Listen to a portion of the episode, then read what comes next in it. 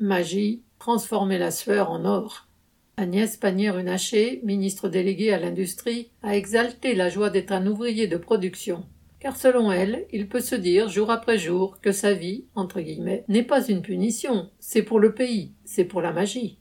Cette déclaration fracassante faite devant un parterre patronal s'appuie sans doute sur une connaissance brève, mais intime, de la condition ouvrière acquise lors de son passage à la direction de Forestia de 2011 à 2013 entre deux postes dans la haute administration.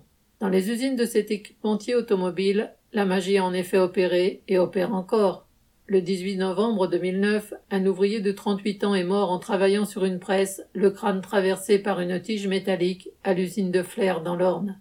Le 23 juin 2011, un cariste a été tué, enfourché, à Saint-Nicolas de Redon en Noire-Atlantique. Le 28 septembre 2015, un intérimaire a eu la main écrasée par sa presse à l'usine de Markolsheim en Alsace.